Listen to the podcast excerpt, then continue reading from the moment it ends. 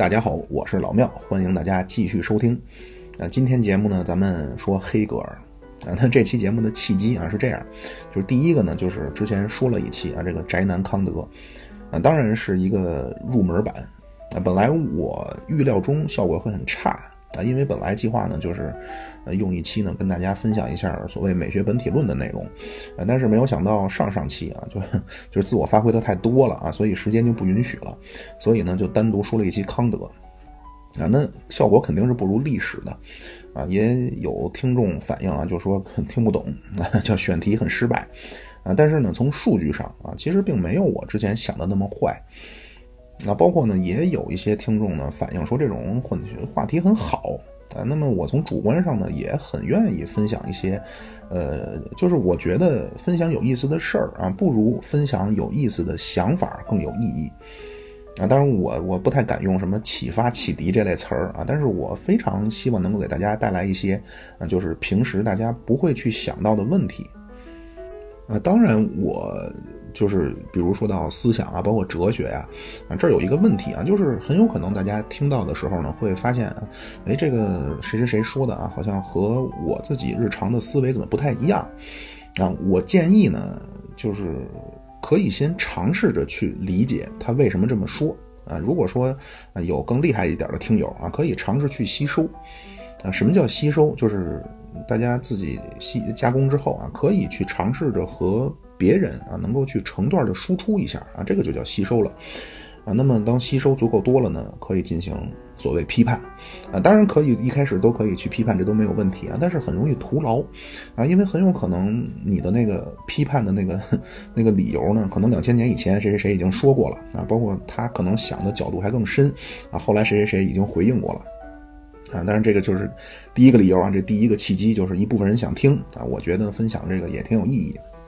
第二个契机就是经过一些咱们听众的建议。啊，那么接下来的一个方向啊，我决定啊说一说苏联的历史，从十月革命开始啊。当然，十月革命可能会提到，比如可能会说两句彼得一世的改革啊，包括斯特雷平的改革啊。咱们从最开始开始说啊。那么既然是说苏联，那刚好又说了康德，那康德叫德国古典主义哲学的最高峰。那康德以后就是黑格尔啊，黑格尔叫德国古典主义唯心论的集大成者啊。那么黑格尔呢？非常大的影响了马克思，啊，所以今天呢，咱们就说从黑格尔开始，啊，那 最终咱们会过渡到马克思，啊，那么就是因为将来说苏联嘛，有一句话我觉得说的非常好啊，就是说苏联叫建立于人类最崇高的理想，崩塌于人类最丑陋的欲望，啊，那么说它之前，咱们要了解一下所谓人类最崇高的理想到底是怎么回事儿。啊，包括这里边会牵扯到很多咱们高中政治课都学过的一些东西，啊，所以今天这期啊，保证不会和上期一样，啊，因为这期大量的语言都是咱们从小就耳熟能详了的，啊，就因为黑格尔他深深的影响了马克思嘛。好啊，那咱们就说黑格尔，啊，黑格尔是康德以后一下一个啊非常伟大的哲学家，啊，但是他和康德不一样。那就是上一期如果听完了，啊，稍稍有一点感觉啊，大家呢大概可以对康德构建的这个系统啊，起码能够有一个很朦胧的认识，啊，当然我再强调一下，就是我这个的目的绝不是说啊，我给大家带来一个最权威的关于康德的解释，或者这期关于这个黑格尔最权威的解释，啊，我自己了解的可能真的也是皮毛。啊，包括你通过一期啊，一个小时啊，肯定很多东西说说不了太深入啊。如果将来有机会啊，可以再详细的说啊，特别是就牵扯到康德就道德那部分啊，就是我觉得能让大家了解一些大概的框架。那如果大家产生了兴趣啊，大家可以啊，一方面在群里讨论啊，另一方面呢，可以自己嗯自己去看一些这种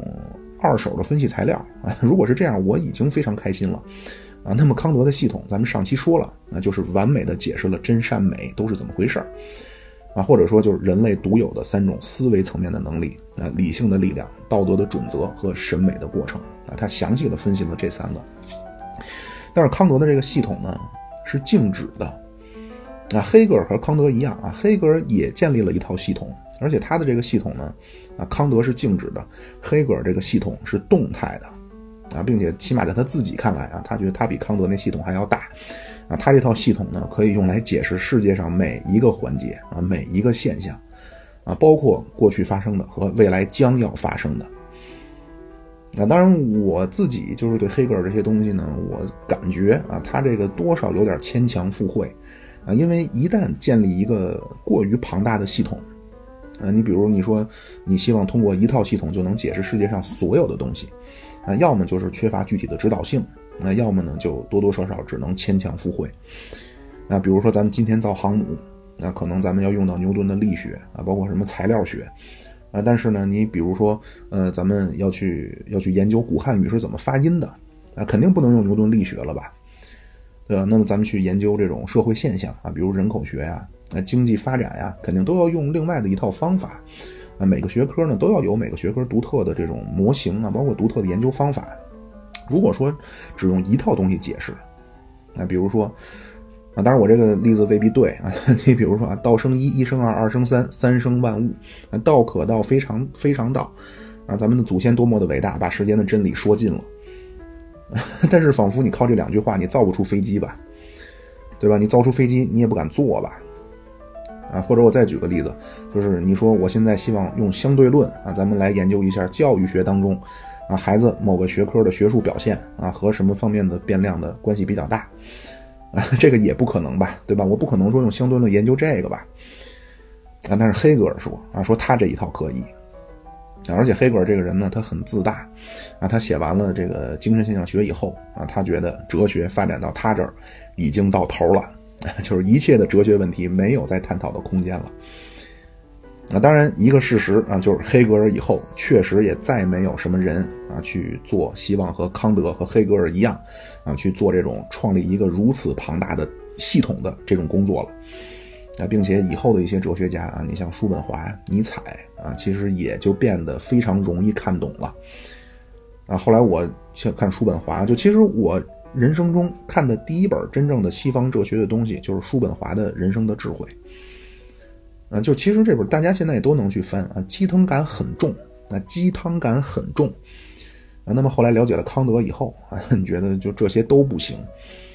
啊？当然，叔本华他自称是康德的传人啊，但是我觉得比康德差太远了。当然有可能是因为我很肤浅，就是我第一次感受到很震撼啊，是看了柏拉图的对话录，然后来看的东西慢慢多了呢，真正让我觉得最伟大的哲学家啊，我投票我投康德。啊，这个叔本华他自诩是康德的信徒啊，康德的传人，但是差的挺远啊。当然，这是我觉着，啊，就是这个叔本华啊，他比黑格尔略晚啊。康德是一七二四啊，黑格尔什么时候的人呢？黑格尔是一七七零年啊，他和贝多芬是同龄人啊。这贝多芬大家都知道啊，就是音乐教室如果只挂一张画像，肯定就是贝多芬啊。这个贝多芬叫集古典主义之大成，开浪漫主义之先河。啊，并且这个人除了业务能力很强，并且 模范带头作用啊，身残指坚啊，中年开始耳聋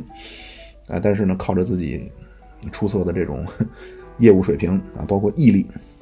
那就是人类的艺术史上啊两个奇迹，一个是贝多芬啊，就是听力出问题，但是居然是作曲家；还有一个伦勃朗，视力不好，但是是画家。啊，但是这个贝多芬和勃拉姆斯呢，啊不是啊，这个贝多芬和黑格尔啊是同年出生，而且都是德国人。啊！但是居然两个人彼此都没有提到过对方。啊，其实两个人在他们的时代是非常有名的，都很有名。啊，贝多芬是第一个，就是人类历史上第一个摆脱了宫廷和教会的作曲家。黑格尔呢？黑格尔哲学当时被奉为国家哲学。啊，但是这两个人不知道为什么啊都没有在，比如说在通信中或者怎么样去提到过对方。啊，那这个黑格尔上大学的时候。啊，当时最火的就是康德，啊，因为康德虽然生得早啊，但是这个人大器晚成，啊，五十七岁，就是一七八一年才发表了《纯粹理性批判》，那，这个时候黑格尔已经十一岁了，那，康德最后一本书《道德形而上学基础》啊，发表的时候一七九七年，啊，老头都七十三岁了，啊，所以康德的这些东西呢，在哲学界引起轰动，啊，刚好是黑格尔上大学的时候，啊，而且一七八九年啊，开始法国大革命。啊，一呃，一八零四年，拿破仑建立第一帝国，啊，黑格尔包括贝多芬啊都赶上了，那等于就是处在这么一个风起云涌的时代，那，最终呢，黑格尔呢就弄出来了一套，啊，大家肯定都听过很多的东西啊，就是基于辩证法之上的一整套这种所谓理论体系，啊，当然，关于黑格尔还有一个，就是黑格尔应该是西方第一个开始成系统的黑中国的。啊，就是西方一直到启蒙运动，一直到伏尔泰，都是对中国崇拜的了不得。呃，叫亚当·斯密，就《国富论》啊，《国富论》是一七七六年，啊，在《国富论》里，亚当·斯密对中国总体还是称赞的。啊，他觉得中国当时所谓的问题，就是亚当·斯密说啊，说当时中国所谓有一些问题呢，仿佛就是陷入了一种停滞状态。啊，但是毕竟中国的规模在这儿啊，就是无论如何都保证中国是一个发达的经济体。那这个当然是另外的话题啊，就是一个是经济学的东西啊，一个就是关于西方人对中国的看法。啊，那么启蒙运动思想家啊，孟德斯鸠啊，开始说中国不好啊，但是到后来黑格尔啊，真正是成系统的去批判中国。啊，当然这个话题咱们 就是先暂时不多展开啊，就是咱们看黑格尔啊，他所谓能解释一切的这个体系到底是怎么回事儿啊？里边肯定大家听着非常亲切啊，因为大量都被马克思借鉴了啊，包括毛主席啊，就是老人家在二十年代就读了黑格尔啊，所以毛主席也非常喜欢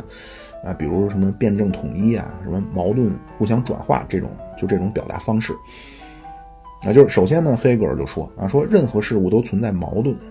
而且呢，正是因为有矛盾，事物才会发展，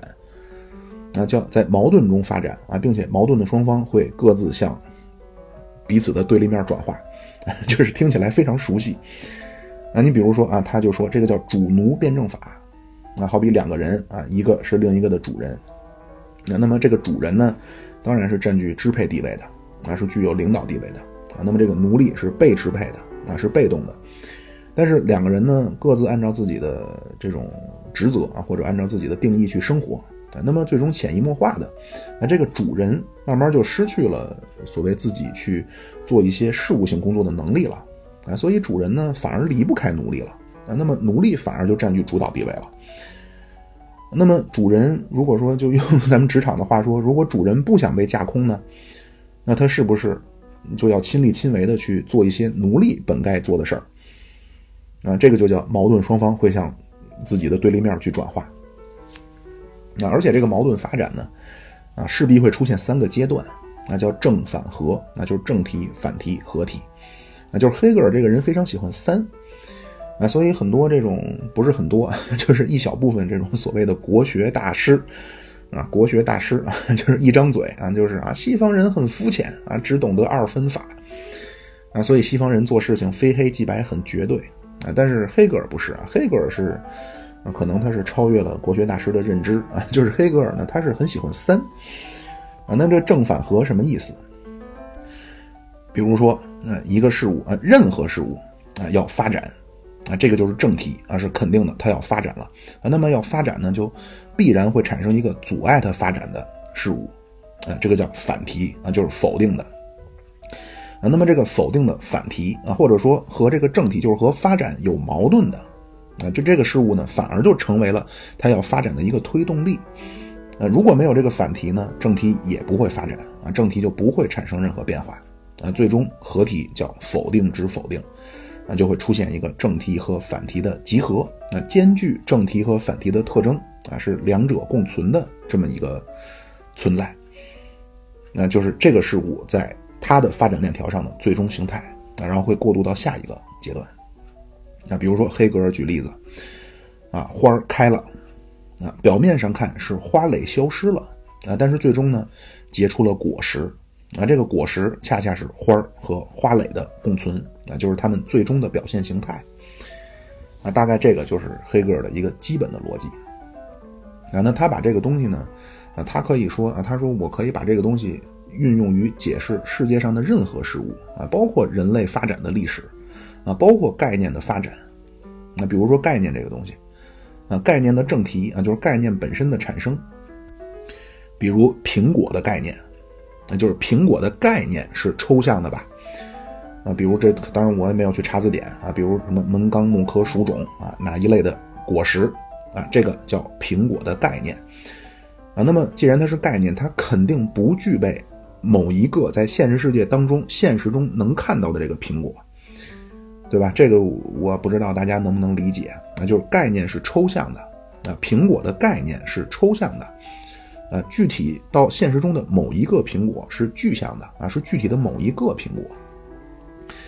啊，那么反题呢，就是苹果的概念之下啊所代表的某一个或者某几个具体的苹果啊，这个苹果叫概念代表的具体对象啊，那这个具体对象呢，肯定不是概念吧？对吧？我说那个苹果啊，是在我冰箱里的那个苹果啊，肯定不是指这个苹果的抽象概念吧？啊，所以具体的苹果啊，就是苹果概念的反题啊，是苹果这个是苹果的概念的否定。啊，那么最终合体就是二者的统一。那比如日常生活中啊，咱们提到苹果啊，是既有苹果概念的成分，也有指某个具体的食物的成分，啊，叫成为从抽象到具体的一个统一。啊，黑格尔是把所有问题都这么去论证啊，包括人类的历史。啊，当然这还有一个前提啊，就是黑格尔是啊叫德国伟大的唯心主义哲学家。啊，就他和康德不一样啊，康德，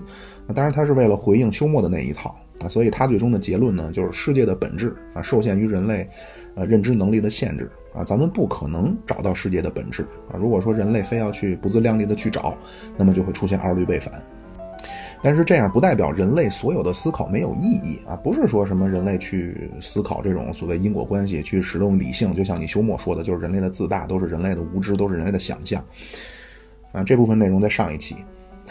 那么黑格尔呢？他说世界的本质啊是一个叫绝对精神的东西，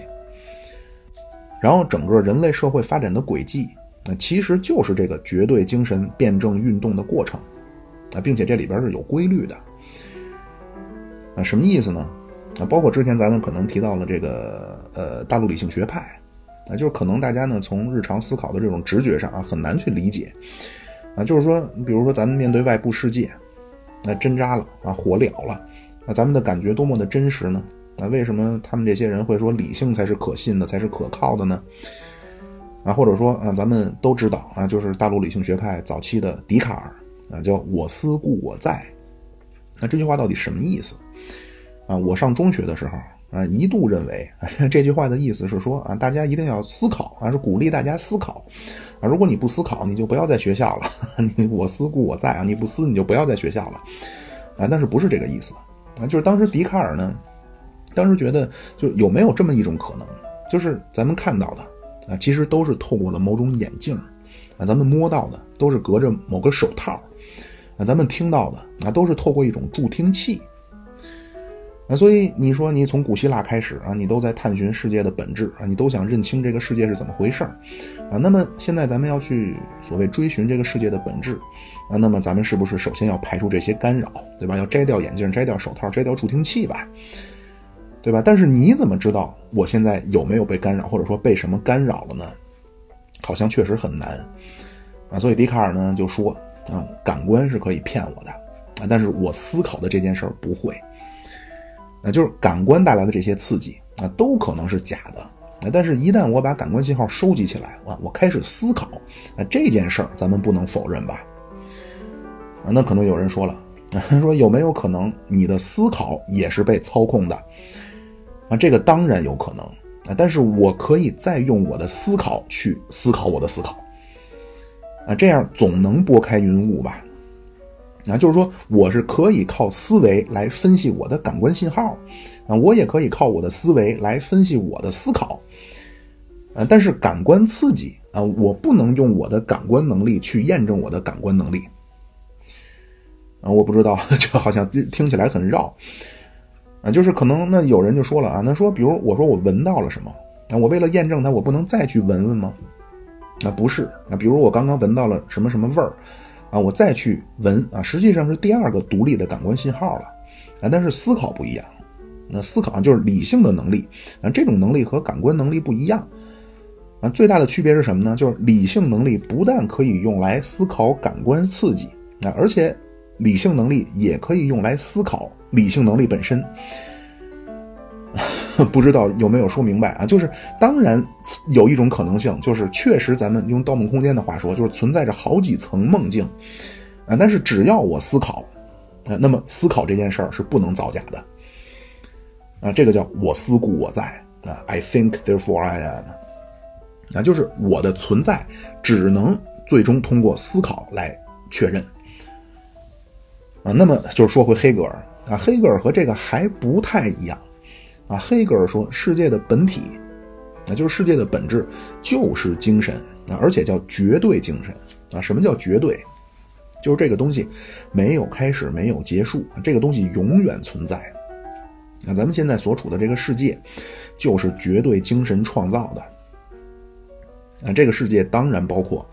啊桌椅板凳这些物质啊，这些东西全部都是绝对精神创造的。啊，其实听起来就有点类似《黑客帝国》，啊，有点类似《盗梦空间》。啊，就是因为我在做梦啊，我在梦里梦见过啊，妙主播 去见义勇为啊，结果被持枪歹徒一枪打穿了我的喉咙。啊，当时我非常想去说一些让人潸然泪下的遗言，但是我想说说不出来啊，因为就是子弹在我嗓子里那种热烈的燃烧感啊，包括嗓子眼里都能尝到血的味道，那非常真实。啊，当然这是为什么呢？因为第二天早上起来，我发现啊，之所以这个 嗓子着火，因为上火了，嗓子疼。然后，并且因为当时冬天，北京冬天很干嘛啊，因为干流鼻血啊，所以导致躺着啊，所以鼻血流入嗓子啊，嗓子里都是血啊，所以血的味道，就是黑格尔大概就是这个意思啊，就是有一个东西叫绝对精神啊，它在帮助咱们模拟这个世界那，大家真的就可以理解成《黑客帝国》或者《盗梦空间》，就是有一种精神的力量构建了这个世界。啊，包括咱们感受到的所有的食物啊，也都是这个精神力量构建起来的。那可能有人问了，啊，那你黑格尔凭什么这么说呢？啊，你什么理由这么说呢？黑格尔的理由就是，如果这个世界是物质构建的，啊，那物质是怎么开始运动的？那就是牛顿所谓那个第一推的这个问题，啊，解决不了，啊，所以只有可能精神才是这个世界的本源，啊，只有这一种解释。啊，什么叫存在即合理啊？就其实咱们很多的解读啊，真的就是，我再说一遍啊，我这话肯定得罪人啊，就是很多东西真的是自己给自己的懒惰找借口啊，觉得自己很深邃了啊，找到了一个万能的方式啊，找了找到了借口啊。威尔史密斯为什么暴打主持人啊？嗨，不要争论了，存在即合理。啊，或者说哪有什么对不对呢？只是立场不同。那包括之前谈到一些历史的话题啊，嗨，历史都是任人打扮的小姑娘，啊，就这句话本身啊，就是历史是任人打扮的小姑娘，这句话本身就是个杜撰，啊，之前某一期肯定说过这个，啊，这句话是冯友兰啊，冯友兰老先生在批判胡适的时候啊，篡改了胡适的话，啊，当然这个咱们就不在这儿再再详细说了，啊，那什么叫存在即合理啊？这句话当然是黑格尔说的。啊，这句话的意思绝不是说啊，他打人了啊，他杀人了啊，这种行为存在吧？那他就是合理的啊，不是这个意思啊。黑格尔所谓存在即合理，他的意思是说，世界上一切的存在都是要合乎绝对精神的啊，就是说都是要符合这个所谓造梦的这个机器啊，符合它的发展规律的。只要你符合这个规律，就算你现在还没表现出来啊，那过去肯定有啊，过去也没有的，将来肯定会有。啊，那么黑格尔所谓的这个绝对精神的发展规律是什么呢？那就是黑格尔做了一个非常庞大的一个工作，啊，当然这个真是启发了马克思，啊，就是黑格尔呢，他总结出来，啊，这个 所谓黑客世界的这个母体构建的这个这个规律到底是什么，啊，或者叫它的这个运作的代码到底是一个什么原则？啊，黑格尔说他找到了，啊，而且整个世界的逻辑结构啊，包括人类社会发展。啊，人类文明的认知啊，到底遵循一个什么样的轨迹啊？黑格尔说：“我全知道了。”啊，所以后来马克思说呀：“说人类必将进入共产主义啊，资本主义肯定要灭亡，不是说资本主义不够好啊，咱们就给它推翻了啊，那是黄巢起义的 这种模式啊，不是啊。”马克思说：“这个就是规律，那叫历史发展的必然规律。”啊，其实马克思对资本主义的很多评价，就是他有很多正面的评价。啊，但是这个制度，马克思说他肯定会消亡啊，这个叫不以人的意志为转移。啊，马克思举的那个例子啊，就是就算一个人他不了解重力的概念啊，他没学过物理，他不知道地球有重力，就算他不知道这个，肯定也会被淹死。啊，当然这个咱们后面再详细说马克思啊。说回到黑格尔啊，黑格尔说人类会经历三个阶段啊，逻辑阶段、自然哲学阶段、精神哲学阶段。啊，一共三个阶段，并且都是由低到高，啊，每个阶段又可以分成三个小阶段，啊，每个小阶段又可以分成三个环节，啊，又可以分成三个小环节，啊，就是都是按三这么向下分，啊，并且呢，这三个啊都符合正反合，啊，逐渐向上，慢慢嗯叫它进化或者叫发展。啊，第一个阶段就逻辑阶段，啊，逻辑阶段叫什么呢？只有形式没有内容。啊，那么逻辑阶段的内部啊，也是从低到高。啊，第一个阶段就是正题啊，叫认识到存在。啊，第二个阶段反题，叫认识到本质。啊，第三个阶段合题，叫认识到概念。那第二个阶段就是自然哲学啊，这自然哲学其实就是自然科学啊，什么物理、化学、生物这些。啊，这个呢是第一个阶段，就是逻辑阶段的一个反题，那是逻辑外化出来的。啊，这个阶段叫。就逻辑逻辑认知你要发展吧，但是逻辑认知本身又不具备内容，所以要填充实质吧，或者说啊用这种呃黑格尔的话说，你得试图摆脱它吧，啊希望给形式增添内容吧，啊但是某些时刻你表现出来的逻辑呢，仿佛又不太清晰，啊那么自然哲学这个阶段从低到高啊也是三个阶段啊最低的力学阶段，然后物理学阶段。啊，最高级的有机学阶段，那规律是什么呢？从认识自然到认识自身，啊，那么当然就是黑格尔这部分的论述呢，其实，嗯，好像今天看来很多地方站不太住脚，啊，为什么呢？因为 黑格尔是文科生，就是很多这种你说什么物理的东西，他可能认识的，啊，包括这些东西，这这这这近一百年发展又非常快啊，所以，嗯，当然大家不用较真儿啊，就是了解一下。那么到这个阶段，最终进入有机学阶段。啊，那么就会进入人本身的学问了，啊，那么最终自然哲学阶段发展到极端，那就会进入第三个阶段，就是精神哲学，啊，到精神哲就是它这个大的方面嘛，对吧？逻辑学、自然哲学、精神哲学，啊，到精神哲学阶段啊，这个就是所谓三大阶段的合体，啊，就是到精神精神哲学这个阶段，既能体现逻辑这种概念性，啊，也有自然科学这种实质性，啊，所以精神哲学就是人类认知的最终形式。啊，那么在精神哲学阶段呢，这个实际上黑格尔论述最精彩的啊。那么精神哲学由低到高啊，叫主观精神阶段、客观精神阶段，呃呃，绝对精神阶段啊，什么意思？啊，或者说具体都指什么？那主观精神啊，就是首先产生了我的观念。那那在这之下呢，又有三层啊，从低到高啊，叫灵魂、意识，最高就是精神。啊，当然，这个精神没有到达绝对精神啊，是一种自我规定之下的精神。那么，这个最终的体现就是心理学。啊，意识阶段最终的体现就是精神现象学。啊，那么主观精神逐渐加深呢，就会进入客观精神。啊，就是随着主观精神的逐渐展开呢，就会意识到，啊，自己是要靠着外部的力量才能形成自我认知。那就是后来二十世纪呢，法国的著名的精神分析学的拉康。那就是这个拉康是继承了弗洛伊德的那一派啊，并且发展了。就拉康提出一个问题，就是自我是如何形成的？那他提出一个叫镜像阶段理论，那就是婴儿出生的前六个月啊，这个阶段呢，你抱着孩子去照镜子啊，让小婴儿在镜子面前，他不会认识到镜子里的人是自己。但是六个月到十八个月呢，你带你再带着这个小婴儿去照镜子。啊，你会发现这个小孩呢，他会很开心啊，会笑，包括会手舞足蹈。啊，拉康呢就说啊，因为这个时候啊，就是小孩呢，因为他在生理上啊，还就是胳膊腿啊，他自己的控制能力呢，啊有，但是又不太足啊。但是在镜子里呢，他看到自己了啊，他能认识自己了啊，并且能够看到自己对身体的控制感了啊，所以他就会一边手舞足蹈，一边很开心啊。那么他是怎么认识到自我的呢？怎么认识到自己对身体有控制感的呢？啊，拉康的结论就是自我成为自我，永远需要他者。那就是他那句话叫“自我永远是他我的自我”，啊，就是听着都很绕啊。就是前几年日本有一个作家写了本书啊，就叫《他者》，啊，就是说大家想要认清自己啊，都是需要别人的。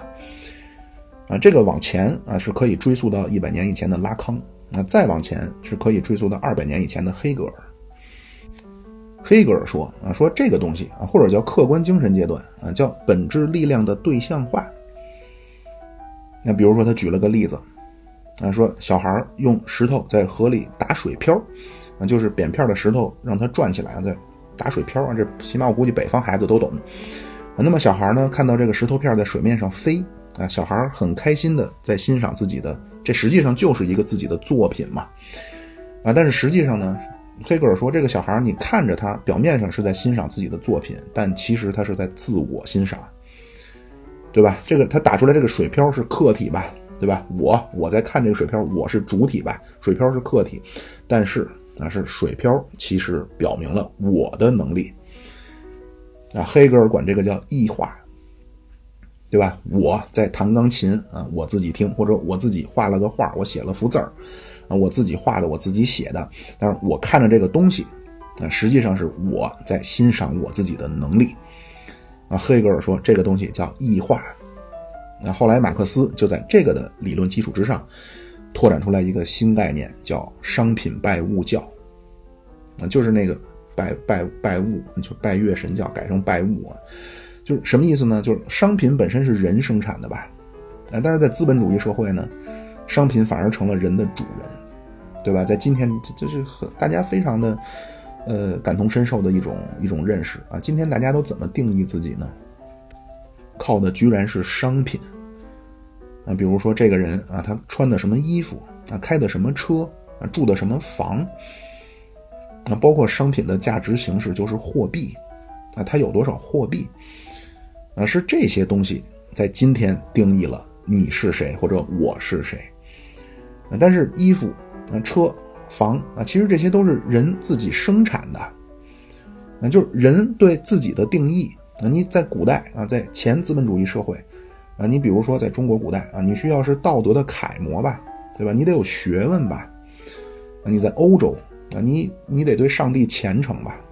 对吧？是，当然你古代你也能这个紫袍金带啊，但是是你要先是道德的楷模，或者说你得科举种地，啊，不是种及地啊，就是你先有了这些，然后决定你能占有多少商品吧。对吧？才能决定你是不是金玉满堂吧。啊，当然咱们就先不去讨论，就是比如说像道德，包括上帝这些，是不是人创造的概念啊？但是现在的资本主义社会呢，啊，成了商品定义人。啊，就是还是那句话啊，大家先不要去反驳。啊，比如说可能有人说啊，那我对商品的占有啊，是不是反映了我的能力？就是这些，马克思后来都说了啊，都不要着急。啊还是那句话，就是和自己。这种一贯认知不符合的观点出现以后，先尽量克制自己的抵触情绪啊，先试图去理解一下啊，就是谁能成为一个伟大的理论家啊？这个当然不是政府封的啊，就是经历了上百年、经历了考验的啊，他是一个伟大的理论家啊。那么他的理论，嗯，其实多数角度啊都是很难去驳倒的啊。就是这是一个啊，就是商品怎么定义了人。另外一个呢？就是今天啊，你说去劳动啊，就劳动今天就是上班嘛，但是大家完全体会不到劳动的快乐吧？那相反啊，只有下班以后啊，你吃喝玩乐啊，吃喝玩乐是不是就是无限的在释放自己的动物性，对吧？在今天是你释放你的动物性的时候，才觉得自己是个人啊，劳动的时候是条狗啊，不劳动了才是人啊。但是相反，是你不劳动的时候释放动物性，你觉得是人。对吧？我这个说法，我相信可能起码一部分人会认同吧。啊，这个今天当然大家可能很难理解了啊。但是从道理上说啊，人在做一件自己就是人本身才能做的事儿的时候，啊，而且理论上劳动也是需要创造力的吧？就是人在做这件事儿的时候，按道理来说应该是很快乐的。那比如人可以去欣赏音乐，啊，那么咱们在听音乐的时候应该是快乐的吧？啊，或者说你。你比如拿出手机自拍，或者你打篮球，对吧？这些都可以体验你的创造力，对吧？你不会感觉到痛苦。啊，从道理上说啊，但就是你说劳动光荣这些，咱光不光荣咱先不说啊，就是从道理上说，人类独有的能力啊，并且是创造性的一个行为啊，按说应该让人感到快乐。啊，但是今天呢，咱们从工作中体验到快乐呢，嗯，就即便是有啊，更多的也都是来自结果啊，比如我我业绩好啊，我完成任务，发奖金了。啊，要么比如说咱们做表的啊，这个数啊就对上了，或者说你做一套什么这种设计图啊，这个甲方爸爸认可了。但是从道理上说啊，就是咱们劳动的这个过程本身也应该是让人快乐的啊。当然这个今天很难理解了也有点跑偏啊。我这说到这儿，我再说一句啊，就是还有一个例子，就是英国最早的所谓咱们今天叫企业管理学家啊，叫泰勒啊，他发明了一个叫泰勒制，啊，就是制度的制啊，什么意思？就是当时他看英国的纺织工人啊，他就把最熟练的纺织工人的技术全都呃，这种不是技术，就这种动作，他是怎么纺的，全都记下来了啊，然后和别人去对比。那最终得出一个结论啊，什么什么动作效率高啊，什么什么动作是完全无效的啊，并且这些无效的呢，就把它去除啊，然后就把这一套所谓标准的动作让所有的工人去模仿啊，这是不是就是 所谓现代企业管理的一个雏形？然后泰勒呢，就就把这个方法呢，就就回家看他老婆织毛衣的时候，那他呢就经过了分析，用他那套方法啊，经过了分析，告诉他老婆说啊，说你看你织毛衣的时候。那十个动作有六个是多余的啊，你要把它去掉啊。结果他老婆想了想啊，说我织毛衣的乐趣啊，就来自于这六个你所谓的多余动作。啊，这六个动作没了，谁还给你织毛衣？啊，就是当然这是说到马克思了啊，就是马克思，咱们这个回头再说。那就是回到黑格尔，就是精神哲学的第二阶段啊，人类要进行本质力量的对象化。那我怎么知道我好看？那我怎么知道我哪些方面很厉害啊？我都是要通过外部，那比如我照镜子，或者说我自拍，当然可能我自拍完了我 P 图，然后获得，包括说我去参加工作啊，我去劳动啊，或者我去参加比赛啊，我获得了什么什么样的奖励，获得什么样的认可啊，最终获得赞美。那么这部分的内部啊，又分成三个，叫抽象、道德和伦理。那就是黑格尔说这道德和，康德那还不太一样。啊，他这个更多的呢是一种，呃，很主观的啊，就有点像咱们儒家说这种心安啊，包括王阳明这良知，啊，最终到伦理，那是一种建立在所谓普遍性质，这个有点像康德所谓那个道德。啊，当然一方面是这种普遍性，另一方面还要有抽象的体现啊，就是又能体现个人的意志，又有一种类似典章制度的存在。啊，那么到伦理又分三层啊，从低到高，就是家庭层面、社会层面、国家层面，就是总之，黑格尔可以按照他这套啊这种辩证法，可以不断的去拆分，就是人类发展的每一个环节。啊，那精神哲学第一阶段主观精神啊，精神哲学第二阶段客观精神，精神哲学第三阶段或者叫最高阶段啊，这个就叫绝对精神阶段。那么这个阶段又分成三个小阶段，艺术。宗教和哲学，嗯，艺术叫绝对精神的感性显现，宗教叫绝对精神的理性显现，哲学是绝对精神的感性和理性的统一。那而且呢，黑格尔 非常霸气的说，啊，他所谓的哲学，就是我黑格尔的哲学，啊，他觉得他的哲学就已经达到了人类认知的最高阶段了，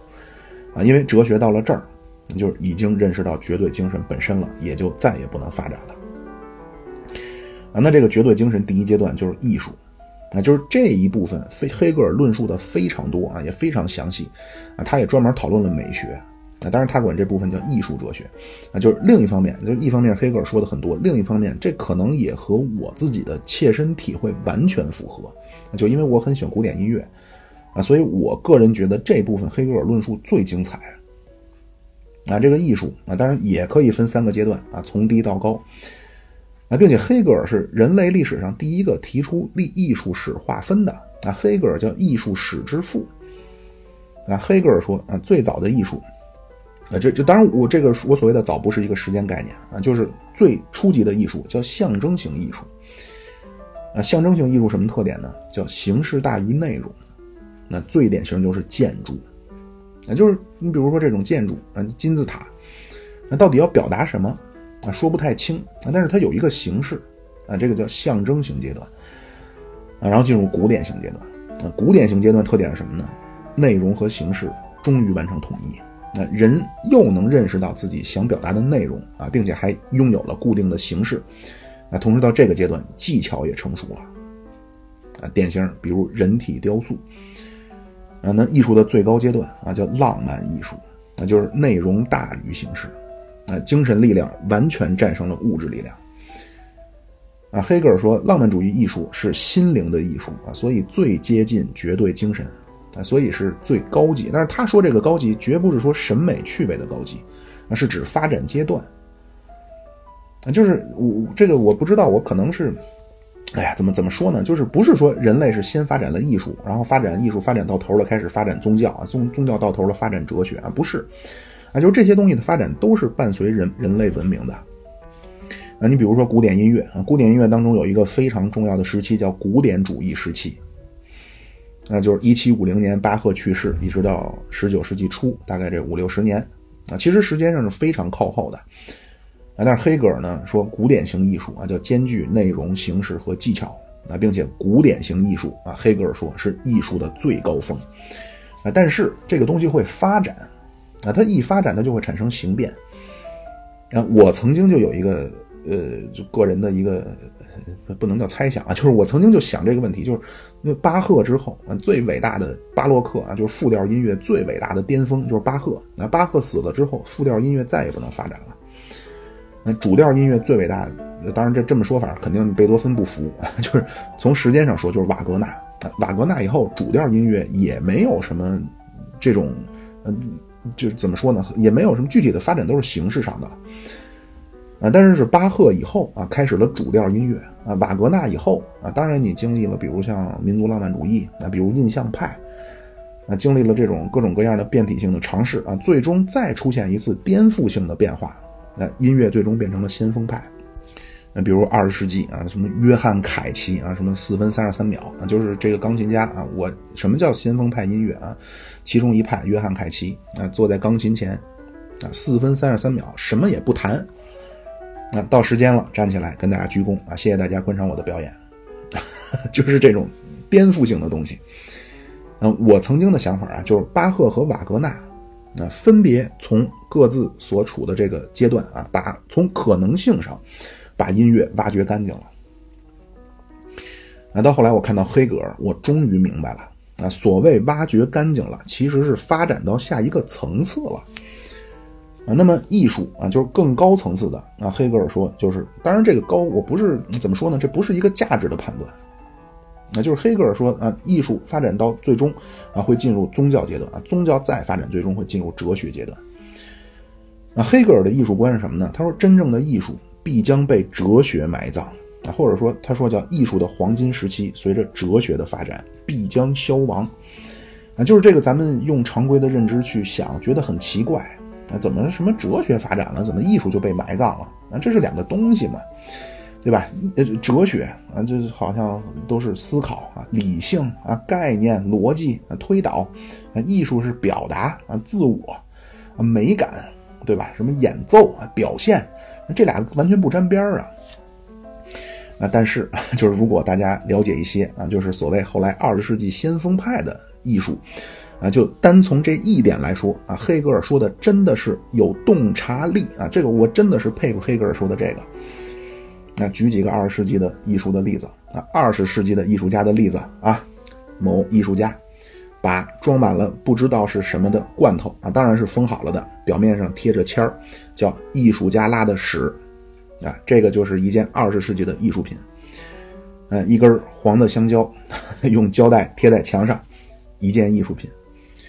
嗯，当然，这个小便池啊，一个男厕所的小便，就是这这个好像据说啊，某些女观众第一次看到，确实不知道是什么，因为是男厕所的小便池啊，拆下来倒着放在那儿啊，这叫一件艺术品啊。蒙娜丽莎的复制画像啊，给蒙娜丽莎画两撇八字胡啊，然后在胸上写一句性骚扰的话啊，这叫一件艺术品。啊，就是这些东西啊，咱们先不讨论这些是不是艺术品啊，就是用最日常的思维判断，这些东西是丝毫不能给人带来任何美的享受，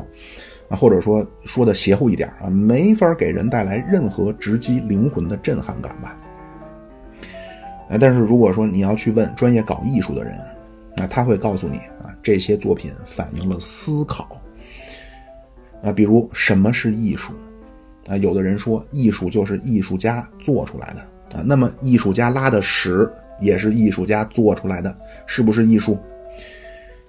啊，这些用专业的词的话说啊，叫对艺术的解构啊，所谓解构主义，那就是比如你说艺术是什么，好，我就按你说的标准给你弄出一个来，啊，但是他弄出来的，用咱们日常的思维一判断啊，好像无论如何跟艺术都不沾边儿，啊，就是咱们平时说到艺术啊，巴赫啊，莫扎特、贝多芬啊，什么梵高、齐白石，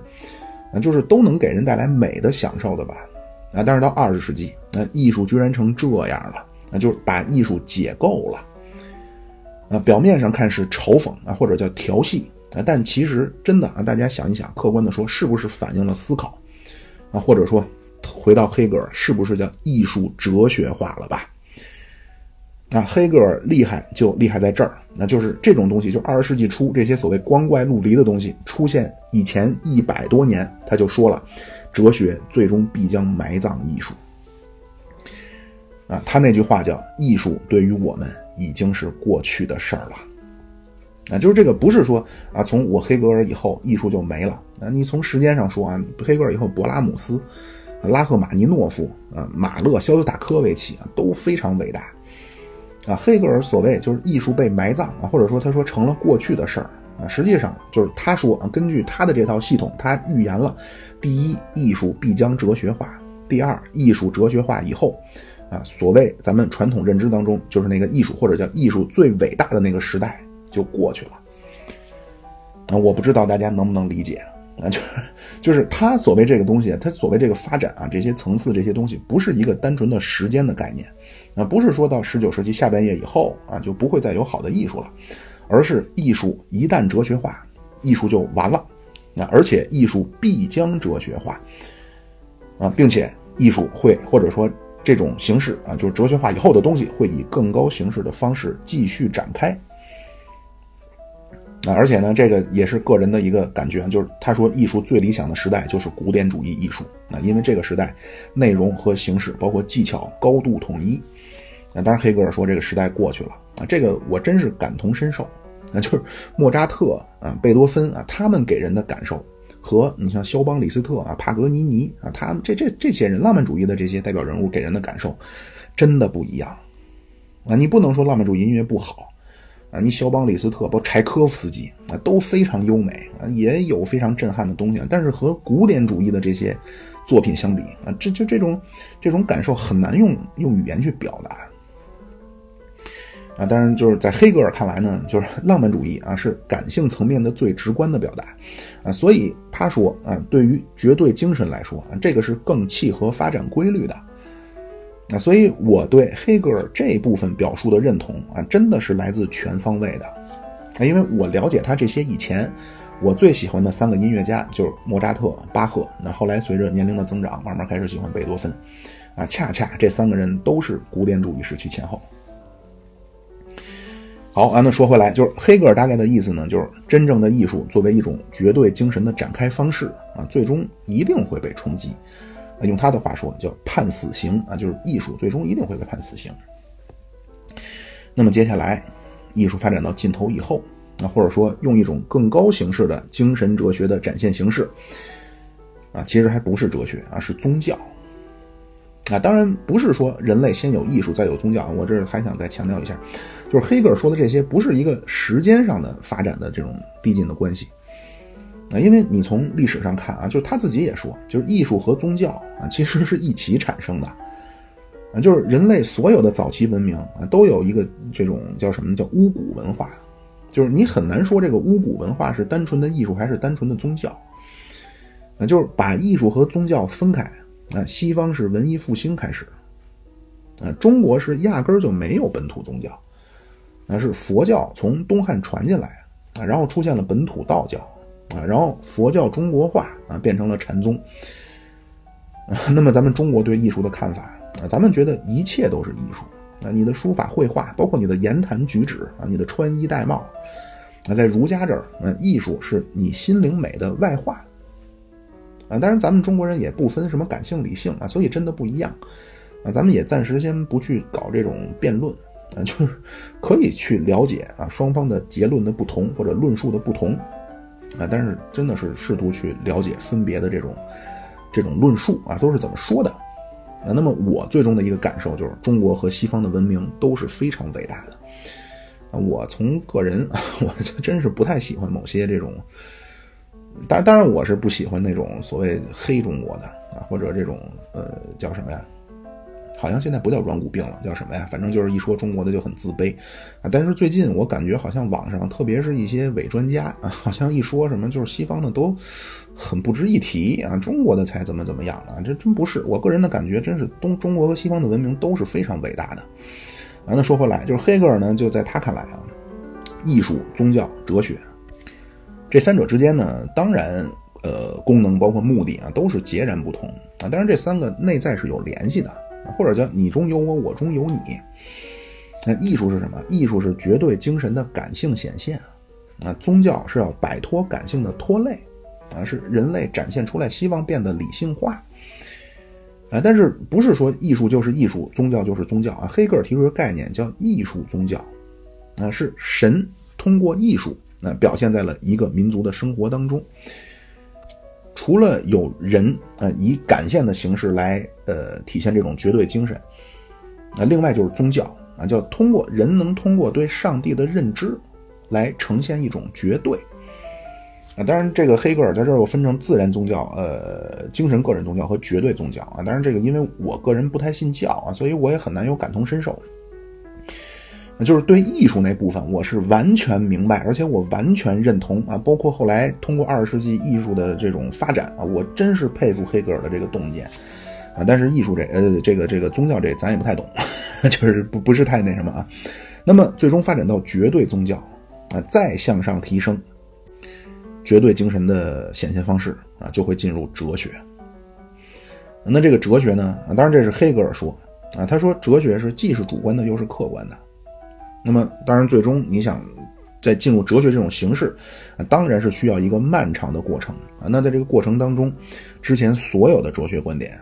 啊，其实或多或少都能在最终的，就是他自己的这套哲学观点当中都能有所呈现。那到最后，那最高形态就最终发生了黑格尔自己的这个，就是绝对精神哲学，那就能够揭示这个世界的发展规律了。那大概简单的说，这个就是黑格尔的体系。那那在黑格尔以后，就再也没有人去所谓干这个创立体系的事儿了。呃，你像后来维特根斯坦啊，包括罗素啊，也都是非常伟大的哲学家啊。但是更多的啊，是就是所谓叫哲学工具的这种层面的探讨了啊，就没有人再像康德、像黑格尔一样去构建这么庞大的这种 所谓认知体系了啊。那么进入苏联以前，还有一个人必须要说的就是马克思。那说马克思以前啊，我还想再说两个挺有意思的人，啊，这个这两位呢，也和康德和黑格尔一样啊，也都是德国人，啊，这这两个人就是叔本华和尼采，啊，并且这两个人东西听着啊，比黑格尔的还轻松，啊，而且也听起来很有意思啊，就是他们两个的东西都是和所谓人生啊，就是关联比较大，啊，也没有那种很庞大的这种叙事啊，这种体系结构。啊好啊，那么这期咱们就先说到这儿啊，下次咱们说叔本华和尼采。好，谢谢大家长久来的支持，您可以什么点赞、订阅、关注、留言啊等等，什么打 call 啊，反正能点的地儿您都帮我点一点，谢谢大家，拜拜。